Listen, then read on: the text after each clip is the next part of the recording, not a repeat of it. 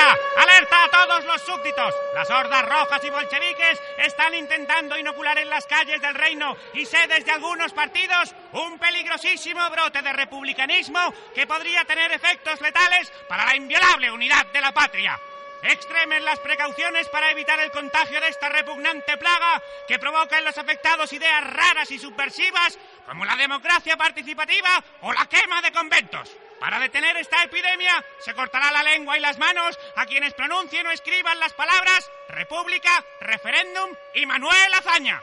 Y serán castigados con la pena capital quienes se atrevan a mostrar la bandera tricolor o cantar el himno de riego en público. Repito, hay una terrible epidemia de republicanismo que pretende acabar con el orden constitucional.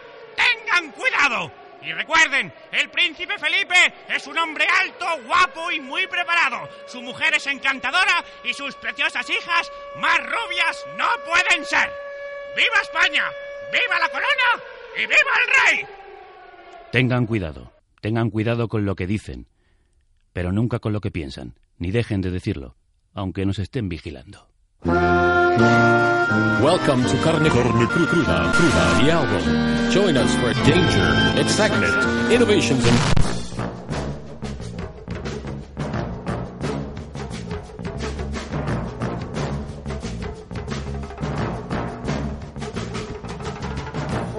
Estos días, en la mayoría de que ustedes leen y escuchan, hay...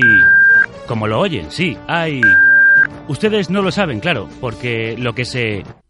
Parece que no existe, pero muchos de ustedes se lo imaginan porque ahora existen muchos medios para informarse de lo que otros... No se dan cuenta los que... de que ahora las opiniones encuentran grietas por las que hacerse oír, incluso la... puede dar más voz a las voces que se como demuestra el intento de la portada del jueves.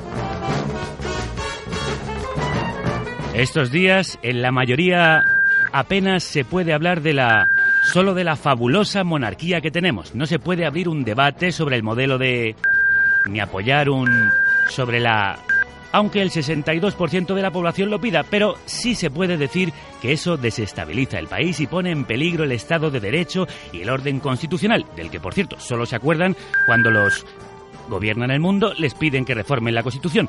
Por eso han decidido que no se puede decir que el rey tiene de euros, que no sabemos cómo ha conseguido, ni que tiene una entrañable, que no entiendo yo por qué no se puede hablar de si es tan entrañable. Ni por supuesto tampoco podemos recordar que se fue de cuando su pueblo atraviesa una crisis elefantiásica. Ni tampoco habrán escuchado ustedes hablar del juicio al y la del monarca. No oirán ni leerán que el rey ha tenido que abdicar porque su prestigio está como él por los... Al contrario, ahora solo escucharán alabanzas a su reinado como si la hubiera borrado también el pasado. Y escucharán repetir lo preparado que está su hijo para democratizar el país, asegurar la unidad de España y conducir la segunda transición como su padre condujo a la primera, salvándonos de un golpe de Estado en el que él... Elefante blanco.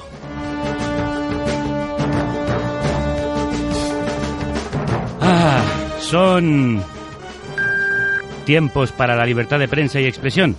Los grandes medios de comunicación están en manos de los y entidades que son los grandes de la crisis. A su vez, los partidos políticos, es decir, nuestros votos, también están en manos de esos y entidades con los que tienen millonarias, más millonarias cuanto más grandes son los partidos.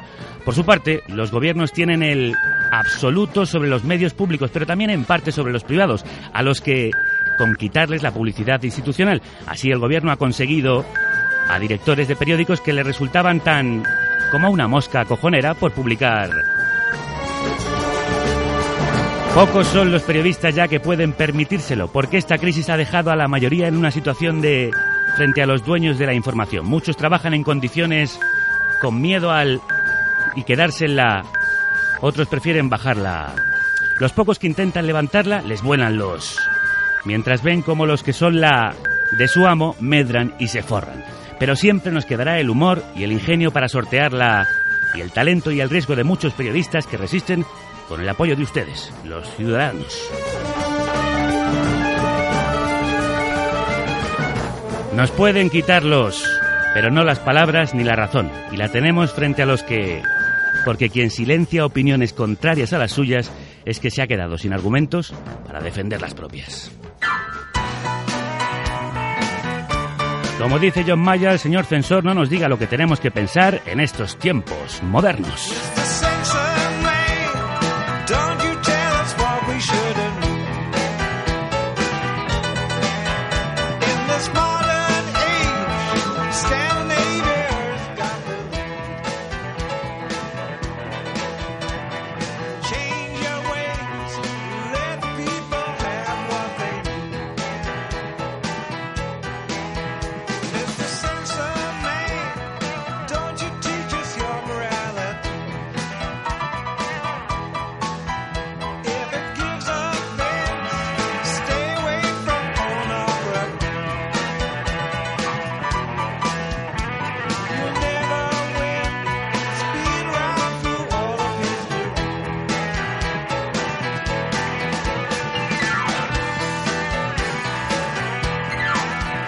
Más tardes, bienvenidos y bienvenidas a la carnicería sonora de la cadena Ser, un programa abierto a oyentes libérrimos. El mejor equipo de la radio ejecuta este ejercicio democrático de comunicación en tiempos revueltos. Elena Sánchez abre los micrófonos para que fluyan las ideas, las palabras, las opiniones y las músicas con total libertad. ¡Dale, John! Ana Alonso y Alfonso Latorre escriben montajes y guiones sin miedo para que te los sirva el que dirige este banquete y te habla sin pelos en la lengua. Javier Gallego.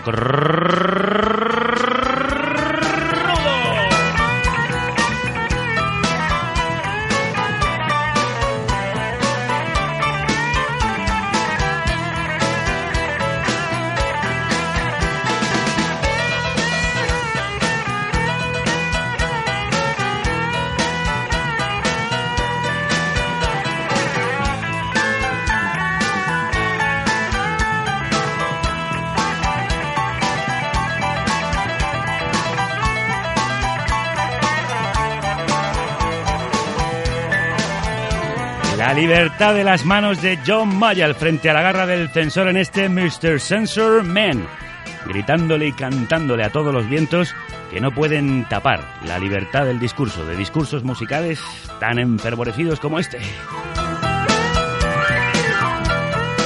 No podéis callar a los cantores ni apaciguar a los rebeldes. Hoy vamos a hablar de lo que no se puede hablar. La tortuosa escalada de ataques a la libertad de prensa acaba de avanzar un paso más. La semana pasada la edición de la revista El Jueves no llegó a los kioscos. Fue secuestrada para evitar la difusión de una portada sobre la abdicación del rey en la que Juan Carlos pasaba a su hijo una corona repleta de excrementos. Afortunadamente la portada había sido publicada en la web de la revista y la maniobra censora quedó rápidamente al descubierto. Las consecuencias no se hicieron esperar. 14 colaboradores del semanario se marcharon en señal de protesta, entre ellos Manel Fondevila y Albert Montes. Manel Fondevila, crudas tardes. Hola, buenas tardes. Albert Montes, ¿cómo estamos? ¿Qué tal? ¿Cómo estamos? Contadme, ¿qué pasó exactamente? ¿Quién y por qué decidió retirar la portada? Eh, bueno, entendemos que fue la, la, cúpula de RBA, el dueño Ricardo Rodrigo, que es la máxima autoridad, aunque RBA no es una editorial, aquello, bueno, no es no tiene un rollo asambleario, con lo cual a nosotros se nos comunica que se ha decidido en abstracto, pero bueno, entendemos que es que es el dueño, seguramente. ¿Y por qué? ¿Por qué razones eso las ha llegado a dar? nos dan razones. Nos, en su momento nos dicen que la portada que que, el tema no es tan importante, que las ventas de la revista es una cosa que debería preocuparnos más que, que, el hecho de poner una portada o no, y, pero bueno, todas son razones muy, muy de mal pagador y muy poco claras. Y bueno, entendemos que hay una instrucción de arriba tajante y que, y que, ya está, y que poco tenemos que discutir. ¿Y por qué en este momento, Manel, si se han publicado contra la monarquía incluso portadas muchísimo más eh, ácidas que, esta. Yo creo que sí, que las ha habido, iba a decir mejores, más, más fuertes, sí. Eh, no lo sé. Este es, de hecho, es el enigma este, como en 2007 la, la empresa nos apoyó a tope a lo que hiciera falta y ahora de repente algo ha pasado que al, editor no le interesa ya para nada que incluso de una forma decorativa, porque el interior, el interior de la revista no le preocupa, es la portada lo que no puede representar al, al rey, a la monarquía, al concepto. ¿Y por qué ahora? Como os decía, por la abdicación y el momento delicado que vive la, que vive la institución de eh, la corona. Bueno, todos son cábalas, ¿no? Yo sí pienso que, que, que alguien puede pensar, ¿no? Que lo tenemos siete años, ¿no? Desde, desde nuestra portada famosa de 2007, ¿no? Ha habido, se han sabido cosas, ha habido elefantes, ha habido corinas, ha habido un montón de información que antes no salía en sitios. Y incluso, a lo mejor es un poco eh, demasiado, pero sí que pienso que el, que el que el pistoletazo de salida está en nuestra portada, en cierto modo, ¿no? Es, es el primer gran escándalo así informativo que dice, ah, pues sí, mira, se puede, ¿no? no eh, bueno, se puede, al final nos, nos, nos condenaron por hacer aquella portada, pero pese a todo, pues, pues seguimos vivos y trabajando. Eh, yo creo que hay como la sensación ahora de que en este paso que hay que dar ahora y tal, hay que, que volver a controlar a los medios de comunicación. Hay, hay una sensación de cierre de filas, ¿eh? De decir, ahora absoluto. sin fisuras estamos ahí a, a- a todas con el rey. Y al cerrarse las filas os ha pillado por medio como la trampa medio, de, ratones, ¿no? Sí, sí, sí, sí. Como Mm. las puertas esas de Maxwell Smart que le pillaban al, al final, sí. Y casi os descuartizan, pero no han podido con vosotros, con Manel Fondevila y Albert Montéis, que son los autores de esa polémica portada, polémica que ha creado el propio, la propia empresa La RBA. propia Sí, empresa. sí, porque en esencia no era, bueno, lo que decíais ahora, no, no era una portada nada... Bueno, de hecho han salido chistes en prensa que son exactamente lo mismo y nadie ha levantado una ceja. ¿Cómo concebisteis esa idea? Pues la verdad es que un poco, un poco deprisa, porque claro, nosotros tenemos ya el número cerrado y el lunes por la mañana, a las diez y media, pues eso nos llaman a todos de redacción, oye, que el rey abdica, venir corriendo, y teníamos dos horas para pensar algo y dárselo a un dibujante para que nos entregaran dos horas más, que en este caso fue Manel. Y bueno, de hecho, mm, una de las razones por las que el chiste no es el mejor chiste del mundo es porque fue aquello una maratón, aquello de repente tener que pensar algo, además en un momento histórico, lo cual aún te corta más, ¿no? Yo creo que ahí, pues, pues eso salió esta portada que está bien, que es descriptiva, que es una idea feliz y tal, pero, pero que tampoco es que hunda nada, ¿no? Y esa es, ese es el misterio de la cosa, vamos, a la portada decimos así, en dos horas. ¿Y cuál fue la reacción de la redacción cuando empiezan a ocurrir los acontecimientos? Cuando esa portada que ya estaba impresa es retirada de los kioscos. Sí, de entrada un desánimo muy grande, claro, todo el mundo se quedó como diciendo, pero esto esto no puede ser, claro, el día, eh, esto fue el martes, el, el- miércoles fuimos con la idea de que esto había sido un caso aislado, de que nos pusimos a hacer otro número, en este caso sobre la República, sobre que es un rey, sobre un poco más eso, hablando de, de si se podía tener una república o no, ¿no? Y a media mañana bajó también alguien de la editorial y nos dijo, "Mm, ha habido una reunión y se ha decidido eso, pues que en portada nunca más cabe. Y de repente vemos que eso no es un caso aislado, sino que es una nueva política, un, un cambio de reglas total, ¿no? Con, con el trato que teníamos con RBA, que en principio era, eh, nunca nos meteremos con la línea editorial de la revista. Era un trato verbal, también hay que decirlo. ¿Creéis entonces que es un caso de autocensura empresarial para complacer a la monarquía? Manel. Eh, Yo creo que sí, que hay, hay algo de esto, que es un... No sé si para complacerla... Yo no sé si la monarquía ha pedido a nadie que la complazca, pero parece que, que en general la gente que tiene... Cualquier persona que edita un papel en este país tiene muchas ganas de, de complacer a la, a la monarquía, se han puesto a ello y a nosotros nos ha tocado ahí el, el premio entre medio. Hay algo además en esto que es cuando ya has publicado la portada en web y, el editor te la retira y entonces te pone en evidencia delante de todo el mundo diciendo estos señores a partir de ahora trabajan de esta forma, sin poner estos dibujos, sabes también que, que no hay mucho que hablar con la empresa y, y que realmente le importa poco el escándalo. O sea, no lo sé. Yo creo que hay un- una suma de, entre la irresponsabilidad y, y lo patético de la situación que al final no te deja otra opción que decir, mira, la puerta está al fondo y la voy a usar. Alberti, ¿no pensáis que haya podido haber ni una mínima presión por parte de Casa Real? Nunca lo sabremos. Eh, yo entiendo que seguramente no. ¿eh? Yo creo que en este país eh, los empresarios en general son bastante cortesanos como para ya saber de entrada eh, lo que tienen que hacer y lo que no, y los momentos. En todo caso, nunca lo sabremos, ya te digo, a no ser que subamos al despacho y cojamos a, a, en este caso a, a nuestro hito por la solapa, ¿no? Pero no, eso es imposible. No. La autocensura, que a veces, desgraciadamente, suele ser la más frecuente de las censuras. Una censura por complacencia, decíamos, con la corona, que también es una autocomplacencia, porque en el fondo parece que todos forman parte del mismo aparato. No es la única señal de complacencia mediática, ni mucho menos, y me temo que tampoco será la última. Estos días están siendo muy ilustrativos. Incluso los propios ilustradores, como Manel Fondevila, han hecho no pocos chistes al respecto. Hemos descubierto que los grandes medios españoles se lo tenían muy calladito, pero eran tan monárquicos como el ABC. Y que, por cierto, mm, podría demandarles por suplantación de la personalidad y plagio. Desde nuestra página sonora y satírica en Hora 25, así hemos visto nosotros la libertad mm, de los medios nacionales. Nacionales. Las portadas de mañana. El país titula a toda página. La abdicación del rey moderniza España de golpe. Con la compra del periódico se regala una cinta de la segunda transición y unas tijeras para que cada uno la inaugure en casa.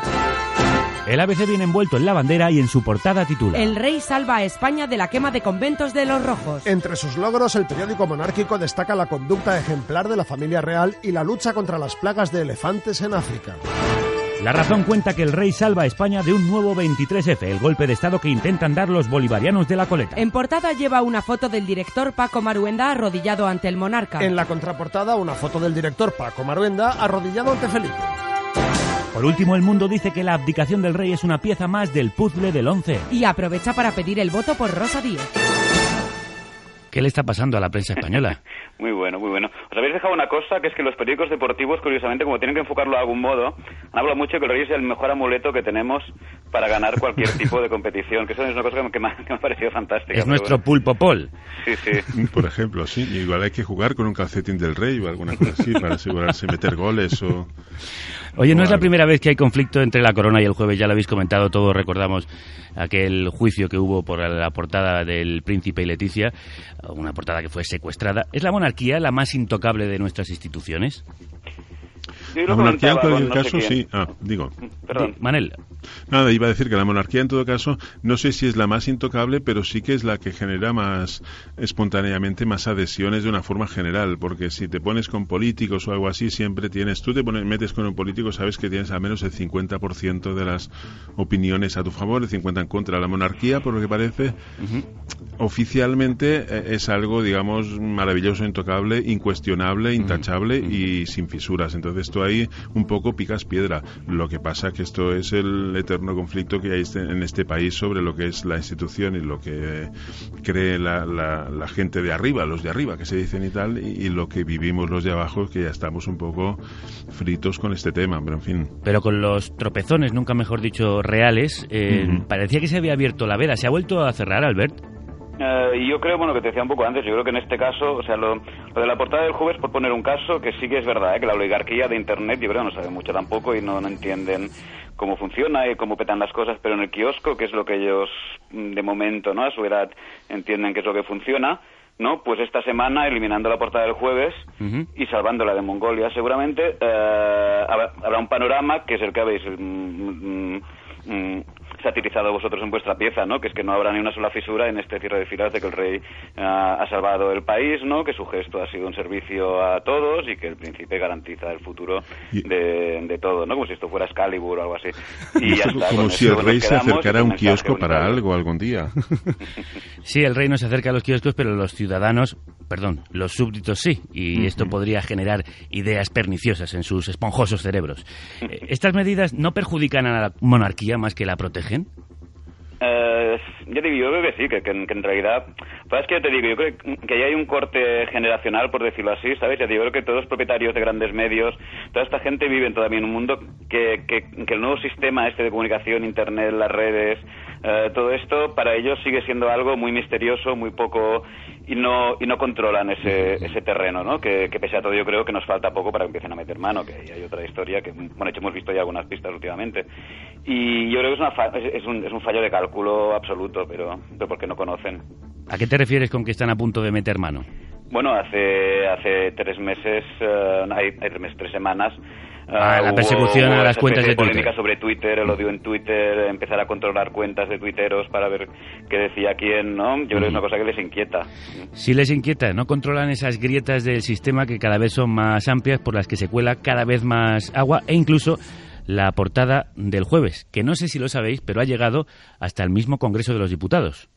¿Lo sabíais? sí, he visto una foto esta mañana. Sí. He visto también la foto en Twitter, precisamente. Hace apenas unas horas, en el debate precisamente sobre la ley orgánica de abdicación, el diputado de Compromís Equo, John Balduí, ha mostrado a sus señorías vuestra portada. Pura democracia.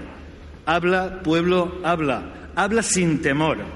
Porque si no podemos hablar, si hay temor, si esta portada del semanario el jueves se puede censurar, señor Rajoy, señor Rubalcaba, algo huele a podrido en el reino de España.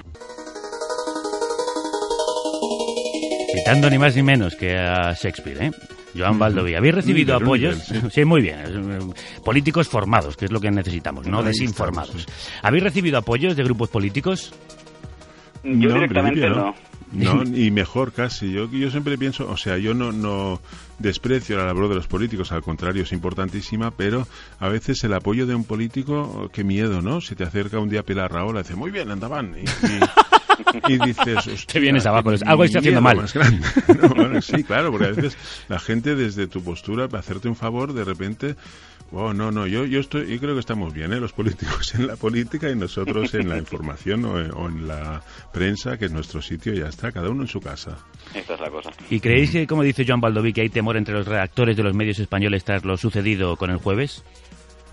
Yo creo que el jueves no es ejemplo de, de nada. O sea, lo nuestro es un caso muy, muy aparte, digamos. Pero yo creo que los medios no tienen miedo porque los han desmontado ya, llevan, es una labor de, de, de, de- construcción, digamos, ya de, un cierto tiempo como para estar preocupado. De hecho, e- este, este kiosco que tenemos ahora tan, tan unitario es fruto de una labor que se viene haciendo desde hace mucho tiempo a base de despedir gente, de, de, de vender los periódicos a los bancos. Bueno, hay una cantidad de datos con lo cual la prensa es lo que es, pero tampoco nos debería sorprendernos, digamos, porque la hemos ido haciendo, hemos ido transigiendo también con esto de alguna forma, o sea, porque hemos ido comprando los periódicos al final y, y- y, bueno, tenemos lo que tenemos al final. Es decir, que al final sí que han conseguido en esa labor de acoso y derribo ir convirtiendo nuestro kiosco y nuestra libertad de prensa en un universo plano y casi yermo, Albert. Eso parece, ¿no? Sí, sí, en estos momentos. Eh, a ver, yo antes eh, era fiel lector de un periódico de cada mañana, me lo compraba, era el que más o menos entendía por dónde iba, y ahora estoy cada día plantado delante del- de la montaña de periódicos porque aún me, lo, aún me lo leo tomando un café. Estoy cada día plantado 10 minutos hasta que al final cierro los ojos y al azar cojo uno, si es el ABC o la Gaceta lo suelto otra vez y cojo otro, pero bueno, eh, pero, pero no hay opción. Bueno, no hay opción, sí que hay opción al final, que es Internet, y pese a todo Internet también es un universo que requiere un trabajo que, que en principio debería hacer un buen periodista, ¿no? Que podría hacer un buen periodista si le dejaran en un medio fiable. Déjame Ya- meter una salsicha, déjame meter que, que, que hay medios en Internet que lo están haciendo muy bien. Solo Sí, un apunte, no voy a decir el nombre ya para, para que no me echéis a patadas, pero en fin, sí. Pero Sí, las sí. grandes empresas parece que están tirando por el camino hacia el pasado, es decir, el, el retroceso, el caso de RBA, que se hizo con el control del jueves en el año 2006. ¿Había presionado en alguna otra ocasión la editorial? No, no, ya, ya, ya te decíamos ahora que, que en 2007, que fue poco después de haberlo comprado, yo creo que hacía, debía ser un par de meses que, que habían comprado la revista y tal, eh, pasó lo de la portada de los príncipes encamados y RBA en este caso nos apoyó con nosotros a tope, nos dijo que muy bien, que si queríamos hacer una, una, una segunda edición incluso, que no hicimos en su momento, pero estaban estaban contentos, claro, esto además supuso un subidón de ventas y una cosa, y bueno, había una cierta mm, despreocupación Sí, y además como, como el trato sí. cuando se hizo la compra fue eso, no, no vamos a deciros nunca lo que tenéis que poner, ¿no? Entendimos que esa era, que esa era la cosa. Pues eh, preocupación no la tenéis solo vosotros, la tenemos todos y también algunos de los defensores de la libertad de expresión a que hoy estamos dedicando este programa.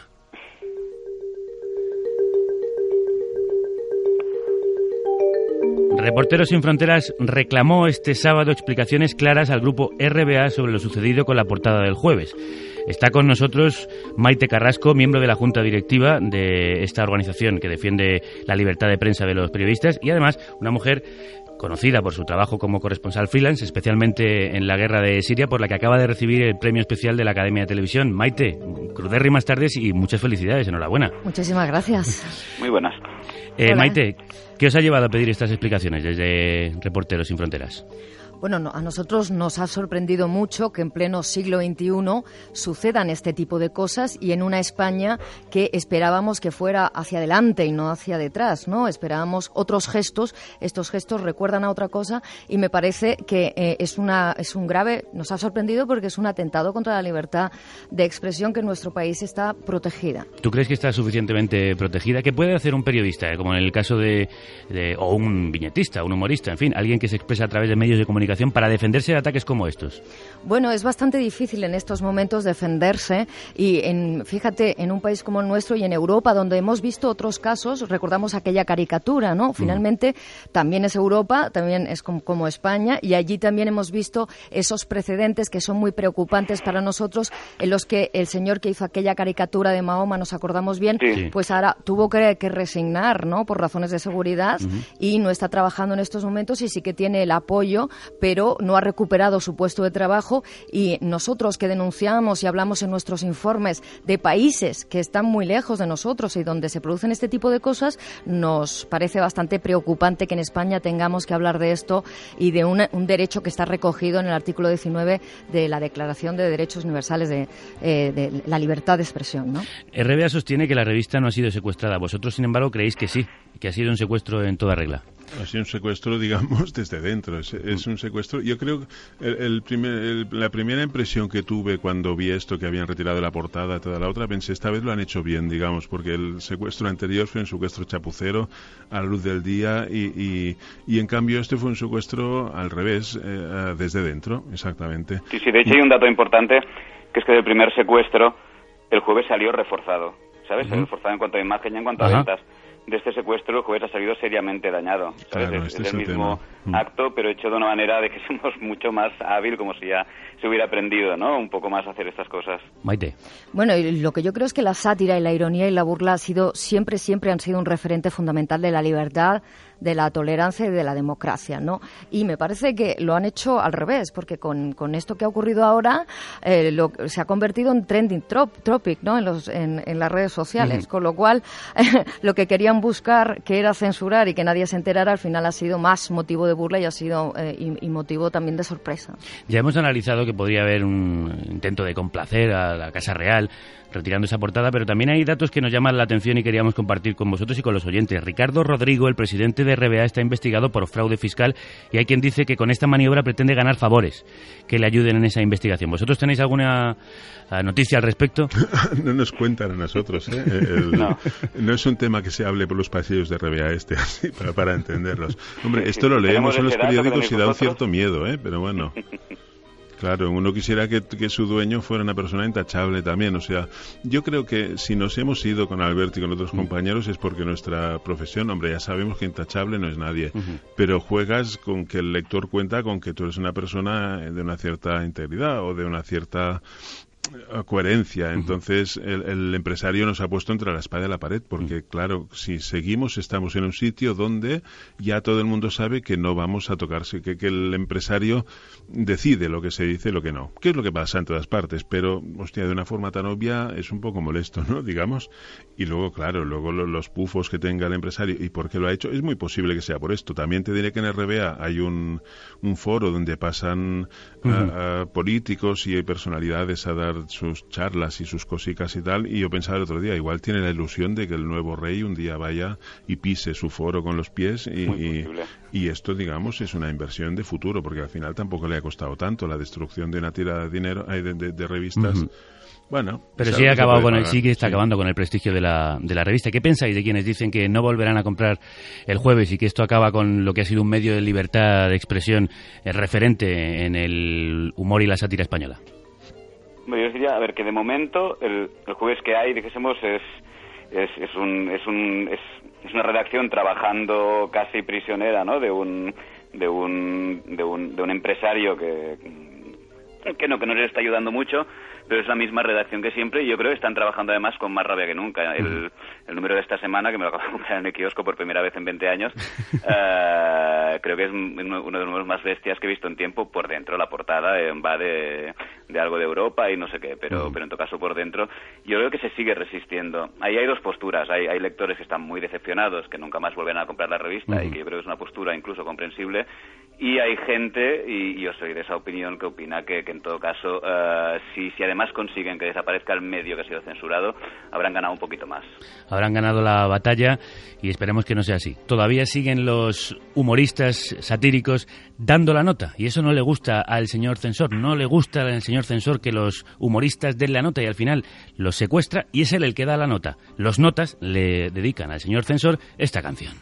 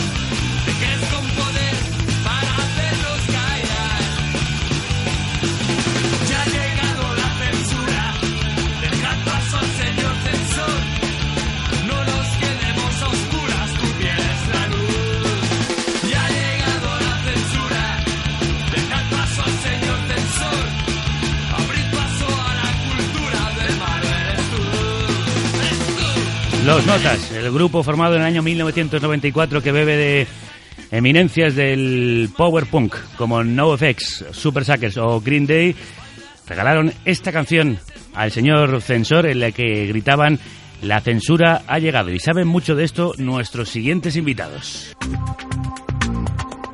que también han sufrido la persecución. Son Albano Dante y Marta Sibina, responsables de la revista Café Amjet. Fueron procesados por publicar un informe sobre la sanidad catalana en la que acusaban a altos cargos de la Consellería de usar la salud pública en beneficio propio. Ahora han anunciado que publicarán la portada censurada del jueves en su revista en papel, enteramente pagada por suscriptores. ¡Aleluya! Albano Dante, crudas tardes. Hola, buenas, buenas tardes. ¿Por qué habéis decidido publicar esa portada si todo el mundo la ha visto ya? Mira, me, me gusta que me hagas esa pregunta. Mira, justamente es verdad que todos hemos visto la portada, la hemos compartido en Twitter, en Facebook, pero los que hacemos esta revista, que es una revista en papel, nos negamos, nos negamos a vivir en un país donde esta portada no pueda ser publicada en papel. Eh, creo que el hecho de, de tener las redes sociales no debería ser consuelo mm, ante la pérdida de espacios en otros ámbitos y menos, como, como comentabais antes, cuando hay un gobierno que, por ejemplo, quita y pone directores en los diarios. Eh, aceptar que esa portada no se puede publicar en papel y llegar a los bares, a las casas, a las oficinas, a las peluquerías, sería como aceptar eh, que podemos decir lo que queramos en Facebook siempre y cuando no hagamos ruido en la calle y nosotros hemos pensado que esto es, inaceptable, ¿no? Por cierto, ¿habéis pedido permiso a los autores? ¿Habéis hablado con Manel y Albert? Eh, ¿Los tenéis aquí? Bueno, nosotros, claro, eh, las televisiones lo han publicado, las radios, todo el mundo ha hablado, nosotros eh, queremos informar a nuestros a, nuestros lectores de esa portada. Queremos además hacer una reflexión sobre ah. la portada, porque en la portada, eh, no sé, sale este dibujo, ¿no? La corona tiene como unas cosas marrones. Yo no sé, excrementos, mierda, ¿no? Digamos, y dijimos, vamos a ver qué es esto, ¿no? Entonces nosotros queremos, encima de esta portada, eh, pues hacer una reflexión y, ver qué es lo que hay, ¿no? ¿Qué es esa mierda? Y por eso en la contraportada eh, ampliaremos la información que nos daba este dibujo, ¿no? Es decir, este dibujo dice que la corona está llena de mierda, pues eh, queremos ver si a través de otra imagen podemos ampliar la información, ¿no? Sí, ¿qué habla, ¿cuál es esa basura que está impregnando a la corona? Si entiendo bien, ¿no? al ver, em, Manel, ¿qué os parece que se vaya a publicar esa portada que no pudo publicarse en el jueves? Hombre, tiene un punto de, justicia poética finalmente de poder ver esto puesto sobre papel, digamos. Pero no sé, yo hubiera preferido finalmente verla publicada en el jueves. Hombre, indudablemente, eso está todo lo que está contando eh, de, hacer el desglose de esta mierda y tal, es entonces convertir en información lo que hasta ahora era un chiste me parece estupendo. Y toda esa información es posible, mm, Dante Albano, eh, porque vosotros tenéis una revista que es financian los suscriptores. Sí, eh, antes escuchábamos a Albert y a Manel que nos explicaban, ¿no? El dueño al final tuvo la última palabra y, y decidieron publicar esa portada. Nosotros también tenemos unos dueños, por decirlo de alguna manera, y los dueños son la gente que ha confiado en nuestra revista para hacer este trabajo. Y nosotros le hemos preguntado a esta gente, a través, tenemos unos canales de participación y, intentamos pues establecer un diálogo con toda esa gente, les preguntamos, oye, en nuestra portada, que además era una portada que estaba dedicada al fraude fiscal, a la ilusión fiscal, a la evasión fiscal, pero claro, como sucedió esto del jueves, nos pusimos en contacto con los mil, casi dos mil suscriptores y les preguntamos, oye, ¿qué hacemos? ¿Tenemos la portada de, la evasión fiscal o publicamos la del jueves? Eh, el 76% de los de los suscriptores dijeron que adelante con la del jueves, pero claro, había un 24 que dice, ostras, pero es que lo de la evasión fiscal, lo de la ilusión fiscal, los todo eso también es muy importante, ¿no? Entonces, dándole vueltas al tema, nos dimos cuenta de que, hombre, tal vez lo que explica la portada del jueves no está tan lejos del problema de la evasión fiscal, porque si miramos a los amigos del rey, el que no tiene paraísos fiscales, pues está imputado por no pagar impuestos o por pagar en negro. Entonces, dándole vueltas a esta idea, dijimos, ostras, a ver si vamos a tener aquí eh, monarquía, libertad de expresión y paraísos fiscales, ¿no? Todo, unido. ¿no? Es decir, que la portada se explica en la contraportada y el interior. En vuestra página cafeamjet.com mostráis qué bancos y cajas son los dueños de los principales periódicos de este país. Vosotros sois un ejemplo de lo contrario, de una independencia absoluta que está en manos de, de esos suscriptores y lectores. Para hacer periodismo independiente hoy hay que independizarse absolutamente de los bancos, hay que montárselo por cuenta propia.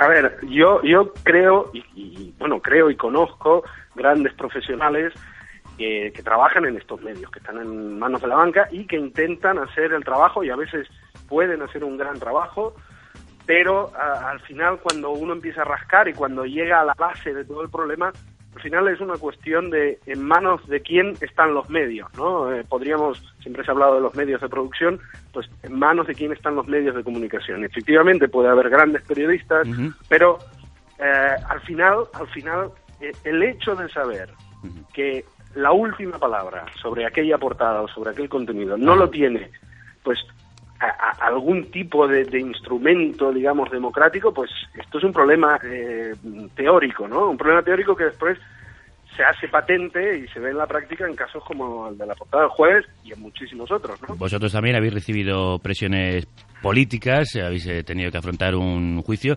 ¿Está en, en, capacidad el periodista actualmente de poder realmente actuar con libertad sin que acabe sufriendo las consecuencias? Bueno, yo, yo creo que también eh, quien se dedica a esto tiene que tener en cuenta que es una profesión de riesgo como, como quien se dedica pues a, la albañilería, pues tiene unos riesgos, ¿no? Quien no esté dispuesto a asumir estos riesgos.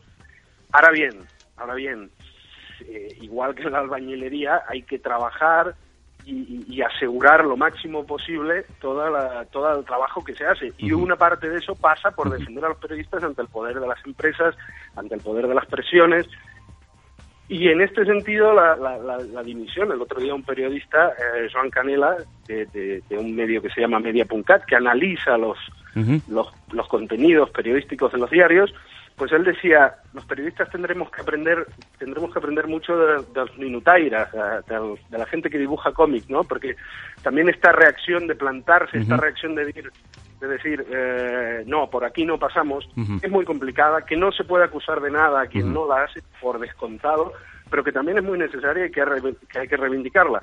Y que, curiosamente, que la veamos, que eh, hemos visto más dibujantes dimitir por, por cuestiones éticas que periodistas. Periodistas dimiten poco, ¿no?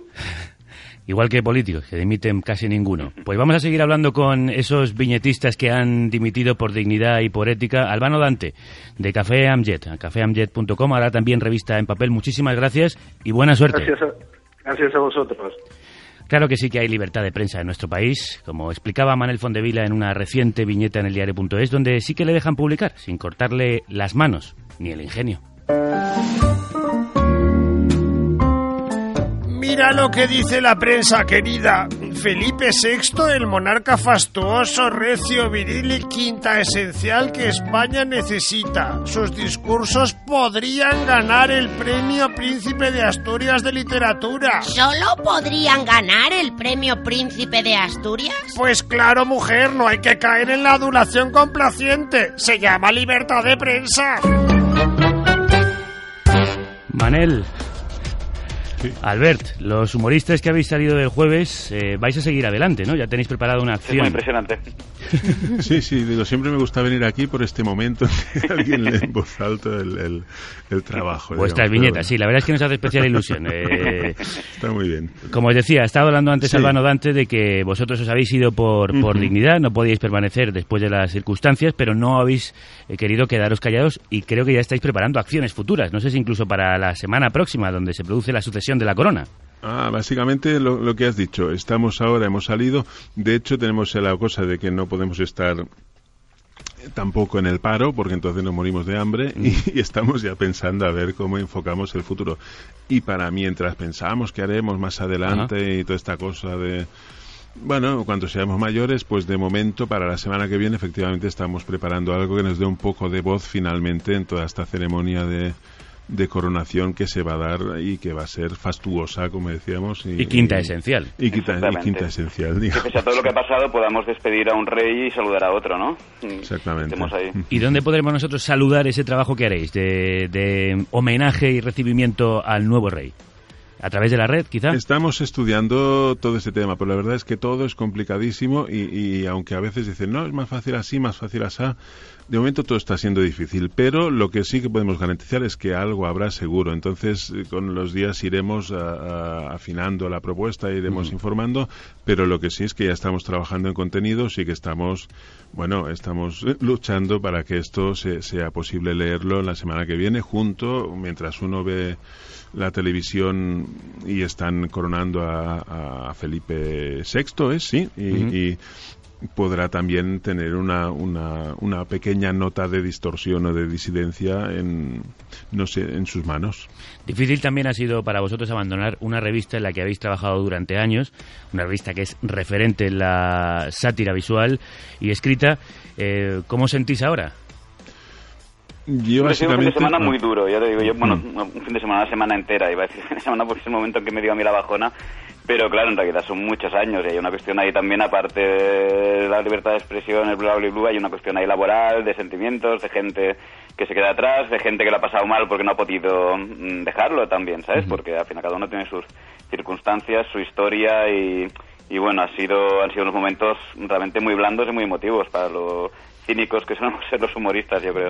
Vosotros habéis sido eh, muy generosos con los compañeros que se han quedado. El propio Albert publicó ayer en las redes sociales un mensaje desde el exilio en forma de cómic en el que explicaba por qué hay que comprar esta semana el jueves y en el punto 9 afirmas que denunciar la censura es para combatirla, no para cerrar el medio censurado. ¿No habría sido mejor luchar desde dentro la censura? Pues hay quien ha optado por esto. Mm. Mm, al final aquí cada uno ha cogido su postura y yo desde dentro en este caso eh, no, no podía además. Bueno, yo creo que, que, que cuando se costaba la primera portada estuvimos hablando en prensa, estuvimos hablando en medios diciendo que esto no podía ser, ¿sabes? Nos estuvimos llenando la boca y, y, y recibimos un, un, montón de apoyo de, de, un montón de lectores, de, ¿sabes? De, de los medios no precisamente, pero sí que del público. Y, y yo pensé en eso, en, lo, en en lo que era para mí la revista, en lo uh -huh. que era para toda esa gente y en, y en el apoyo que nos habían dado en ese momento. Y yo pensaba que yo particularmente, que estaba ahí formando parte del equipo en ese momento y tal, que yo no podía. ¿Y qué pensáis de los que se han quedado, Manel?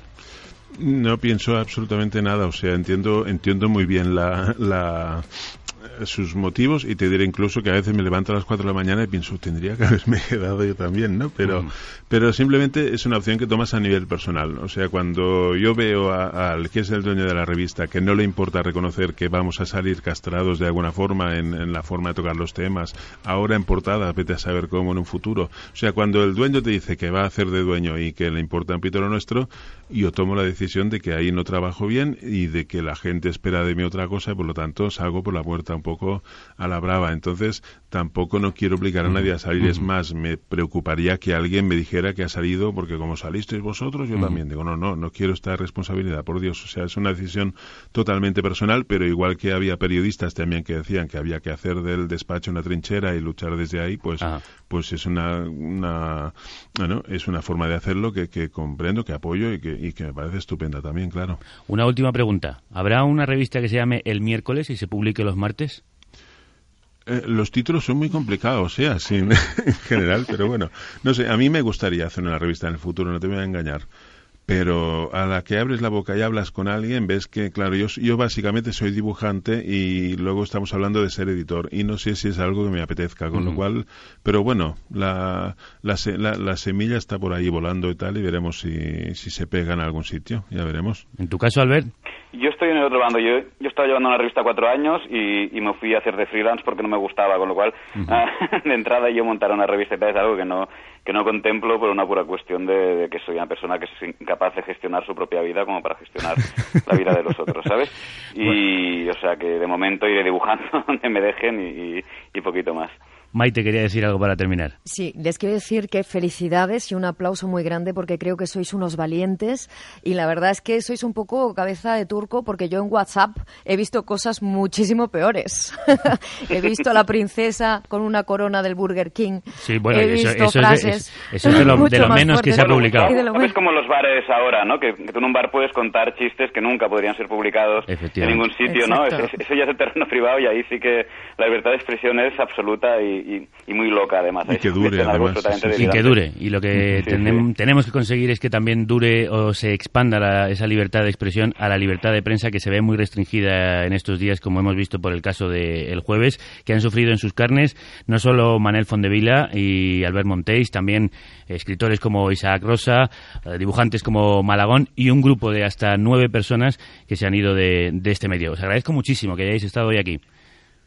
Muchísimas gracias a vosotros Muchas por gracias a vosotros por haberos invitado. Siempre Gracias. es un placer. Es un placer también. Gracias por vuestro humor, por las risas que nos habéis regalado y nos vais a seguir arrancando seguro y por vuestro compromiso por la libertad de prensa y expresión, de la que vamos a seguir hablando, de ella y de sus enemigos. Vamos a hablar con algunos amigos en los próximos minutos, pero antes tengo que dar paso a nuestras Borbo Noticias, de nuestros aseos informativos. No hay información más limpia. Buenas noches. El rey de España dejará de ser campechano. Juan Carlos ha abdicado de todas sus funciones, incluida su conocida campechanía. Felipe, ahora te toca a ti sonreír a los plebeyos. Ha sido su primer comentario después de abdicar de la campechanía. Según un tertuliano, el rey ha vuelto a salvar a España de sí misma. Y otro ha recordado que el monarca inventó la democracia moderna, la fregona y el autogiro. La Iglesia beatificará al rey por el milagro de la multiplicación de los euros y los bienes. Una comisión vaticana estudia cómo ha conseguido convertir unas pocas pesetas en 2.300 millones de euros. Peligrosos radicales piden votar. Un grupo de antisistemas ha pedido que se pueda votar el modelo de Estado. Los demócratas de toda la vida temen que estos etarras terminen pidiendo una democracia. Y eso sí que no puede ser. Señoras, señores, pónganse en pie. Vamos a leer la sacrosanta Constitución. Bueno, que no es tan santa cuando con nocturnidad y alevosía los mercados piden que le metan mano. Artículo 20 de la Constitución Española. Se reconocen y protegen los derechos A expresar y difundir libremente los pensamientos, ideas y opiniones mediante la palabra, el escrito o cualquier otro medio de reproducción. El ejercicio de estos derechos no puede restringirse mediante ningún tipo de censura previa. Solo podrá acordarse el secuestro de publicaciones, grabaciones y otros medios de información en virtud de resolución judicial. Para discutir la violación de este derecho fundamental recogido en la Carta Magna Española, están con nosotros alguien que ya habéis escuchado, Maite Carrasco. Con ella está Manuel Núñez Encabo, presidente de la Comisión de Arbitraje, Quejas y Deontología de la Federación de Asociaciones de Periodistas de España, la FAPE. Manuel, crudas tardes. ¿Se respeta el artículo 20 de nuestra Constitución? Eh, yo diría, en estos momentos es preocupante la situación en que se encuentran los medios de comunicación y los periodistas para ejercer la libertad de expresión y no por culpa de los periodistas eh, y del periodismo, sino por la situación, el marco general que afecta a todos, que es la presión de los poderes políticos y de los poderes económicos que afectan a las empresas informativas y las empresas informativas afectan a los periodistas con los ERES, etcétera, etcétera. Ese es el marco general.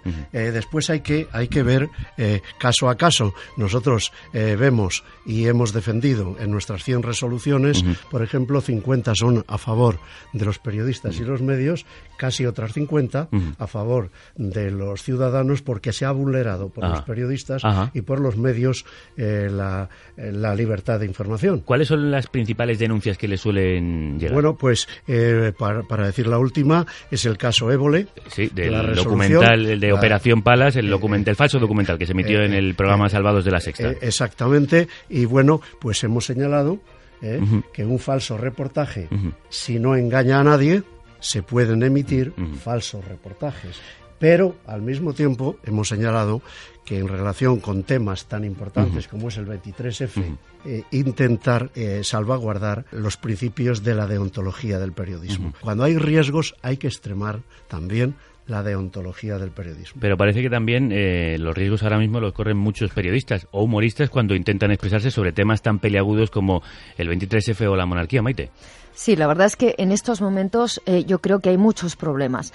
Empezando porque eh, la, hay censura y hay autocensura. Y claro, el gran problema es que a ellos les interesa tener a un periodista precario, porque un periodista precario es un periodista mucho más manejable. El gran problema de, en estos momentos es que el periodista no tiene libertad ni defensa tampoco legal como para decir, alzar su voz y decir, yo no quiero hacer esto. Tenemos otro gran problema en estos momentos y es que lo vemos en las ruedas de prensa ruedas de prensa sin preguntas. ¿Cómo es posible que en un país democrático como España, que, se, que, que, que puede presumir de ello, vamos y, y, tomamos declaración a un político y que nos digan que están prohibidas? No deberíamos de ir, deberíamos dejar las cámaras en el suelo y negarnos a hacer este tipo de ¿Y cosas. por qué los periodistas seguimos haciéndolo? ¿Por qué los medios siguen asistiendo a ese tipo de, de ruedas de prensa sin preguntas claramente antidemocráticas? Está claro que son los, los directivos de los medios de comunicación los que tienen que decidir por sí mismos si tienen que hacer, por fin, plantarse frente a este atentado, porque es un derecho de los ciudadanos. Los ciudadanos pagamos a nuestros políticos y por supuesto, ellos tienen que darnos y rendir cuerna, eh, cuentas. Pero- y somos los medios, los transmisores y los responsables de hacer esas preguntas para que la opinión pública sepa qué están haciendo porque nosotros les hemos encargado un cometido. Y el problema es que deberíamos plantarnos frente a eso y a otras cosas que han ocurrido este año que han sido muy graves Como por ejemplo. como las manifestaciones, por ejemplo, contra compañeros que estaban cubriendo manifestaciones como Raúl Capín, como Adolfo Luján, como Edu León, eh, como Jesús Blasco. Por ejemplo, Jesús Blasco, eh, él en concreto estaba en la valla de Melilla y se le requisó el material eh, que estaba grabando. El caso de Edu León, que es fotoperiodista, que fue detenido en cuatro ocasiones y sancionado con una multa tras, tras, eh, fotografiar las redadas contra inmigrantes, Ajá. etcétera. Está hablando Maite Carrasco del informe anual que publica Reporteros Sin Fronteras, en el, que, en el que se señala que en España hay un acoso frecuente a la prensa y los fotoperiodistas en las protestas ciudadanas y se citan casos como los que ella nos estaba contando. Reporteros Sin Fronteras señala otras amenazas para el periodismo en España. La organización también denunció la mala gestión realizada por el gobierno de la Generalitat Valenciana en Canal Nou, utilizándola como vehículo de propaganda antes que como servicio a los ciudadanos, censurando y manipulando la información, inflando su plantilla artificialmente, acumulando deudas y responsabilizando finalmente a los trabajadores de su mala gestión política y empresarial, además de despreciar e ignorar el derecho de los ciudadanos a una información plural.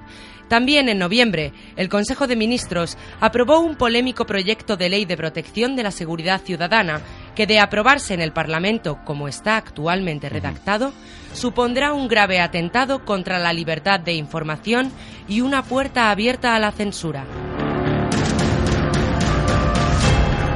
Manuel, ¿no vivimos tiempos especialmente cruentos y crudos para el periodismo en este país? Tenemos la sensación de que no es tan fácil de in- informar como, como hace unos años. Es uno de los momentos más difíciles eh, porque eh, afecta al ejercicio de la profesión el tema de la crisis económica, los ERES, las empresas, y el periodismo debe ser ejercido por periodistas. Desde luego nosotros eh, estamos desde la Comisión de Arbitraje, Quejas y Deontología del Periodismo, estamos eh, tratando el tema que es, yo creo, el más importante, que es el de los contenidos de los medios. Y en este caso también, en el caso del jueves, como ha pasado con Évole, Ujú, ujú. el tema del jueves es dificilísimo que se resuelva ni por las personas afectadas, ni por los ciudadanos, ni por la propia empresa con una demanda judicial. Una demanda judicial tarda dos años en resolverse. Ajá. Nosotros dictamos una resolución el mes y medio. Esa lentitud eh, creo que deja en una posición de gran indefensión al periodismo. Sin duda, y al periodismo, a los ciudadanos. ¿No habría que habilitar, digamos, ¿eh? pues, procesos de urgencia para, para precisamente Eh, proteger la libertad de expresión en nuestro país? na- naturalmente, pero eso pues, también se da en otras cuestiones de derechos fundamentales y la situación actual del, del cómo funciona la justicia en España es esta. Y entonces, en estos momentos, tardamos un año o año y medio para dictar una sentencia.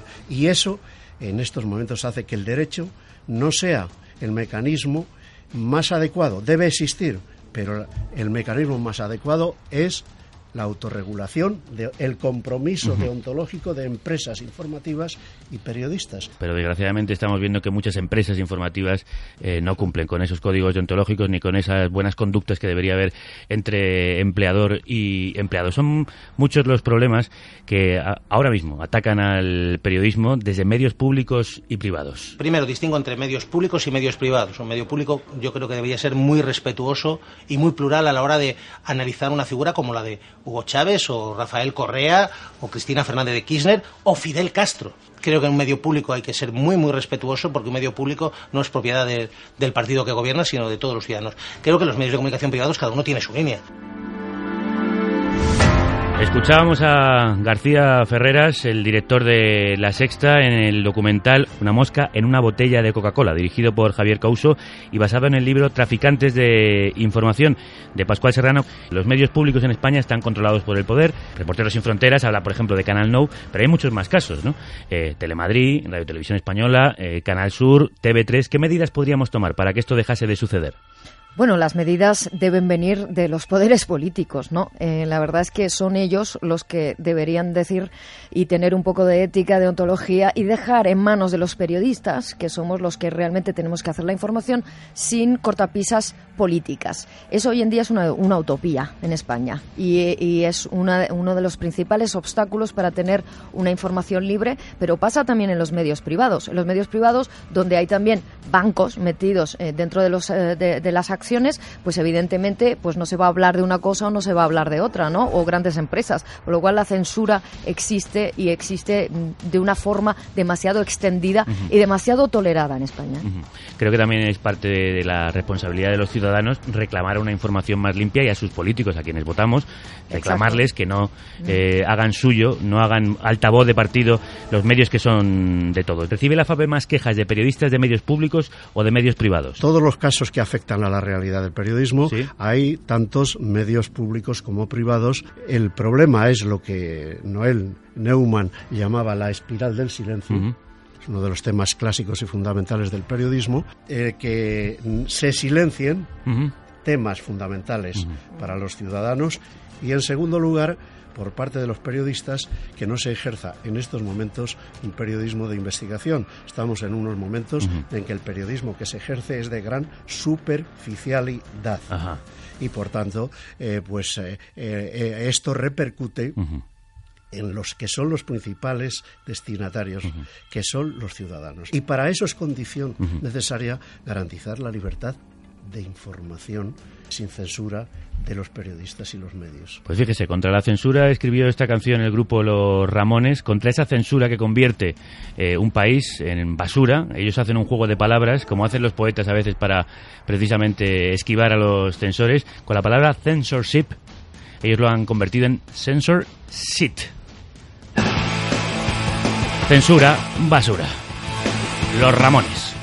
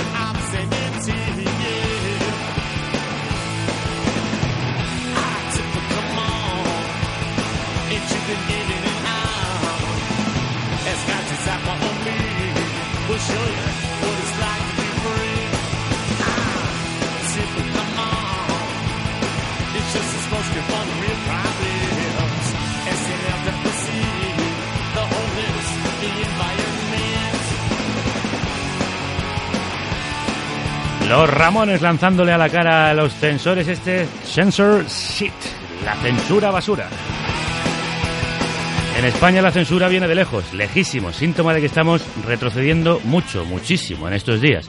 Hemos bajado a las catacumbas de esta carnicería, al sótano donde descansan las grabaciones históricas de la cadena SER, donde nuestra queridérrima compañera Ángeles Afuera desempolva esos sonidos que nunca sonaron y esos discos que no se podían oír por culpa de la censura, que incluso rayaba los vinilos para asegurarse de que nadie podía emitir canciones como esta. Bésame mucho. En 1953, esta canción de Lucho Gatica no podía sonar en la radio. En la discoteca de Radio Madrid, sobre la carátula del disco, figura en grandes letras la palabra prohibido.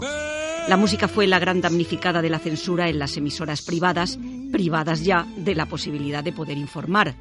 Muy conocido es el caso de la copla Ojos Verdes, que narra el amor de una prostituta por un marinero. La canción comenzaba diciendo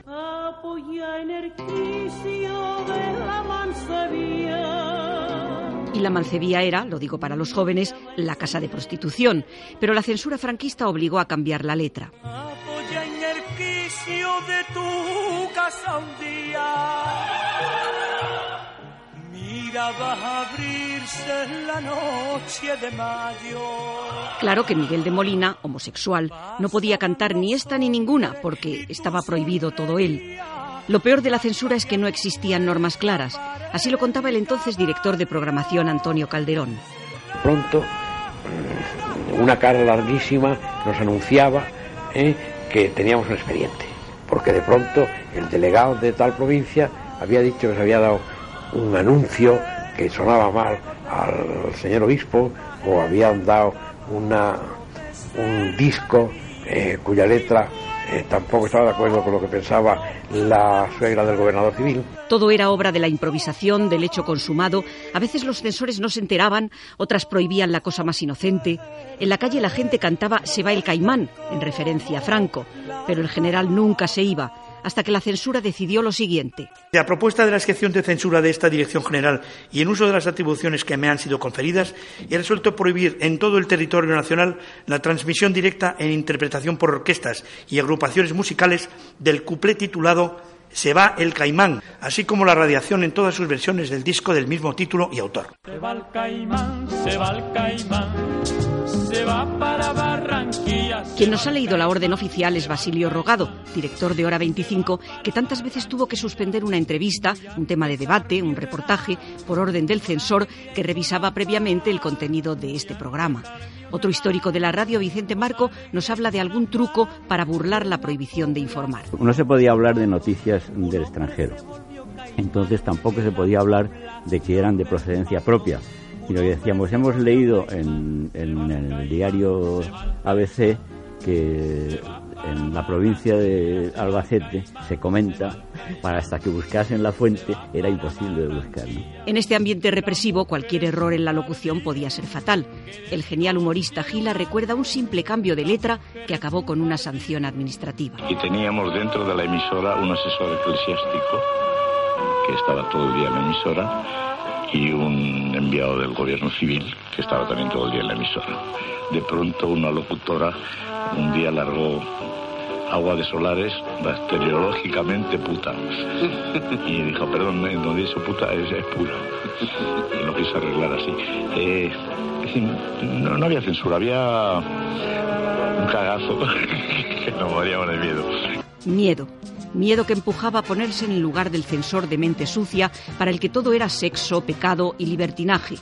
Y autocensura en un mundo en el que, como señalaba Antonio Calderón, estos episodios que son pura bobada, desgraciadamente, obedecían al reflejo de aquella sociedad donde aunque parecía que todo estaba perfectamente organizado, todo era obra de la impronta, de la improvisación, y vuelvo a repetir, del hecho consumado.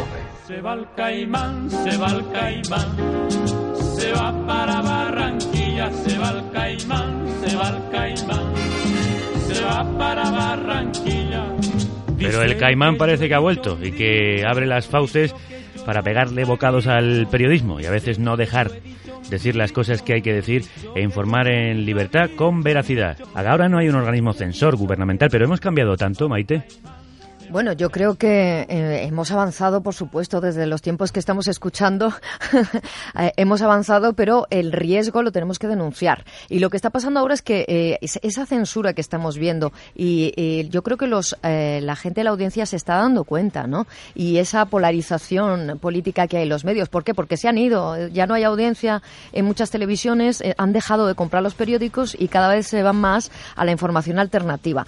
Yo me gustaría hablar también de los freelance, porque la figura del freelance, esos periodistas que están desprotegidos por completo, también tienen mucho miedo de denunciar y de decir lo, que les ha pasado, porque eh, recuerdo un caso de, de una periodista freelance en, en París que Europa Press le cambió una noticia, ella renunció, pero claro, no pudo eh, mm, decirlo públicamente porque entonces se quedaba sin trabajo en cualquier otro medio, ¿no? Yo recuerdo con público también que me censuraron, no es que me censuraran, es que no me cogieron una noticia desde Afganistán porque querían cerrarlas ellos desde, desde Madrid, porque querían darle un enfoque concreto, ¿no? De Moncloa, etcétera, sobre lo que ocurría en la guerra de Afganistán, que estaban silenciando. Es lo vivimos a diario, solo que no lo contamos. Y yo invito a toda la gente freelance y también a, a los periodistas de redacción a que sean valientes y que lo denuncien y que lo saquen a la luz porque la gente nos tendrá, tendrá más credibilidad a nosotros. Pero también antes decía Manuel Núñez en Cabo, yo creo con mucha razón, que la precariedad en la que viven ahora los periodistas, lo hemos comentado a lo largo de, de esta charla, pone en peligro esa, esa libertad. A veces es muy difícil levantarse y defender la, la noticia frente a poderes mucho mayores cuando además uno tiene una familia, una hipoteca que pagar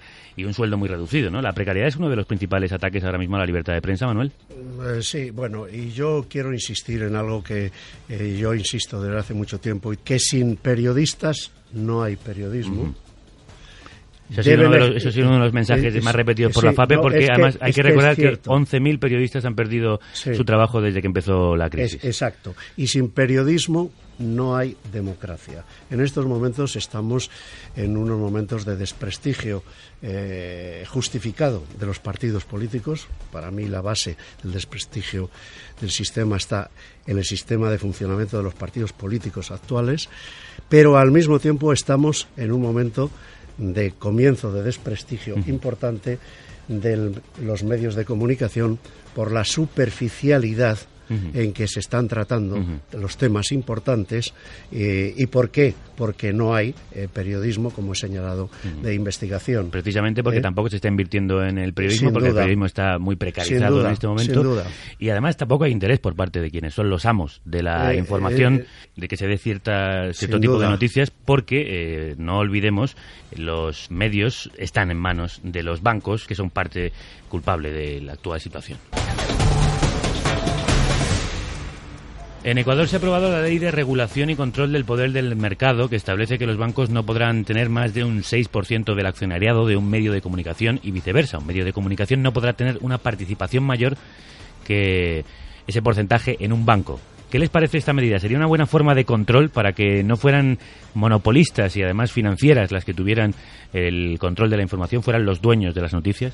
En el Código Europeo de Deontología del Periodismo, que es la base, se señala la necesidad de que existan en todos los países europeos una ley sobre las empresas informativas, ley de empresa informativa, donde se tenga Ajá. se tiene que de- definir qué es una empresa informativa para difer- diferenciarla de otras empresas que son puramente económicas y se señale cuál es su accionariado, el pluralismo de sus contenidos, etcétera. Pues bueno, en España, España no tiene una ley de empresas informativas, que es en los pocos, campo- ca- eh, pocos campos donde debe actuar el derecho. Ajá. ¿Qué son las empresas informativas? Pues, eh, pues eh, mire, mire usted, eh, vaya a ver a quién se conceden las licencias de la eh, televisión digital, a quién se han concedido y cómo se conceden. O cómo se concede, por ejemplo, la Eh, publicidad institucional, que ha sido motivo Exacto, para el cese de varios directores de este, de este país, eh, de periódicos. Es decir, que no solamente la limitación en los bancos, debe haber. Una regulación ley, general. Ley estructural de la empresa informativa. Eh, eso es lo importante. ¿Y cómo, eh, para terminar, Maite, cómo se defiende el ciudadano, el lector, el oyente, el telespectador de la manipulación que puede estar sufriendo precisamente por todo esto de lo que hemos estado hablando? Bueno, yo creo que lo está haciendo a través de las redes sociales, ¿no? Que mm, tienen ahora los... a- Se ha eliminado un poco ese... ese medio transmisor que éramos nosotros entre eh, la fuente de información y lo que llega a, a- y en la audiencia. Entonces eso lo han hecho las redes sociales. Y ahora yo creo que hay un gran problema y es que todo el mundo piensa que puede ser periodista, es decir, que no dan valor a la persona que sí hacía esa transmisión y que hacía como una especie de colador, ¿no? Entre lo que dice la fuente y tal. Yo lo que quiero decir es que mm, hay que volver a creer en el periodista, que los periodistas somos personas que tenemos un compromiso con la ciudadanía en contar todas las voces y que tienen que volver a creer en que lo hacemos y tienen que encontrar eh, de nuevo esos medios de comunicación que, que lo hacen y lo siguen haciendo en España. Yo creo que la credibilidad no se pide, se gana, Maite. Exacto. Así que nos la tenemos que ganar los periodistas, no podemos pedirla ni por estos micrófonos ni por ninguno. En realidad tenemos que demostrar como profesionales y como gremio Sí. que somos creíbles y fiables. Yo no creo en las redes sociales en relación con las garantías. Sí, en esta que está compuesta por periodistas y no periodistas para garantizar eh, informaciones veraces respetar los derechos fundamentales. Y en este caso concreto del caso de jueves yo animaría a los afectados a los afectados A periodistas si una- consideran tienen un vehículo para garantizar con una resolución adecuada el respeto a la libertad de información del, del medio y de los periodistas y de los ciudadanos. A lo que se refería Maite Carrasco es a que a las redes ahora permiten acceder a información que antes nos era ocultada y eso nos da una mayor amplitud de miras y una mayor libertad de pensamiento y reflexión. La que nos han ofrecido hoy Maite Carrasco, corresponsal de guerra, freelance y miembro de la Junta Directiva de Reporteros Sin Fronteras, y Manuel Núñez Encabo, presidente de la Comisión de Arbitraje, Quejas y Deontología de la Federación de Asociaciones de Periodistas de España, a la que, como él os decía, os podéis dirigir si, como vamos a escuchar, los medios tratan de censuraros.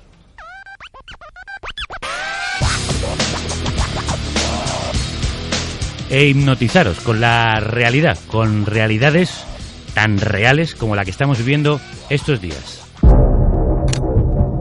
Escucha atentamente mi voz. Cuando cuente hasta 10 olvidarás todos los escándalos de la corona. Las cacerías, amistades entrañables y negocios del monarca. Y pensarás que Felipe VI es lo mejor que le ha pasado a España desde que ganamos el Mundial. 1. La monarquía es buena, la república mala. Monarca bueno, presidente de la República caca. República caca, nene, no se toca. 2. El rey trajo la democracia. La salvó de un golpe de estado. Y ha sido el pegamento que la ha mantenido unida. 3. El rey es el mejor embajador de España. Porque es muy campechano. 4. El rey nunca ha ido de caza. Al rey le encantan los animales. Por eso va a los toros. 5. El rey no ha tenido amantes. Solo amistades entrañables. 6. Urdangarín no existe. 7. La infanta Cristina jamás ha estado imputada. 8. La familia real es ejemplar. 9. El príncipe Felipe traerá la modernidad a España. Y 10. Bienvenido a la segunda transición.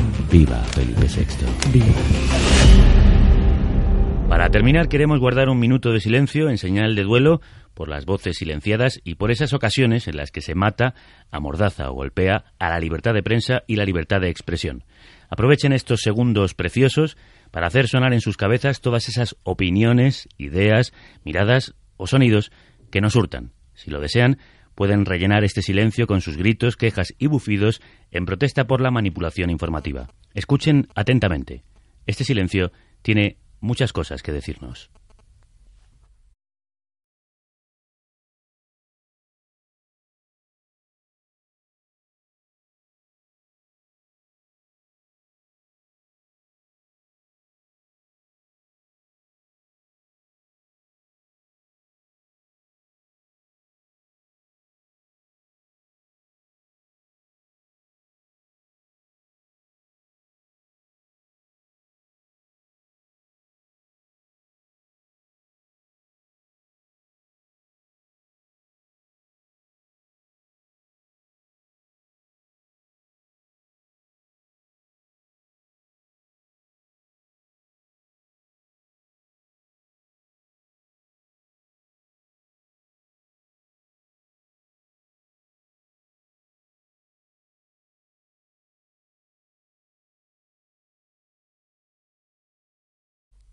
Gracias por escuchar atentamente, por aguzar el oído para distinguir el sonido de la paja, por pegar la oreja para oír lo que no se dice, por abrir las orejas para escuchar las voces más lejanas y ocultas. Gracias por querer entender, comprender, aprender y pensar por cuenta propia. Y gracias por darnos la oportunidad de dar voz a lo que no se oye. que la libertad de prensa y expresión nos acompañe.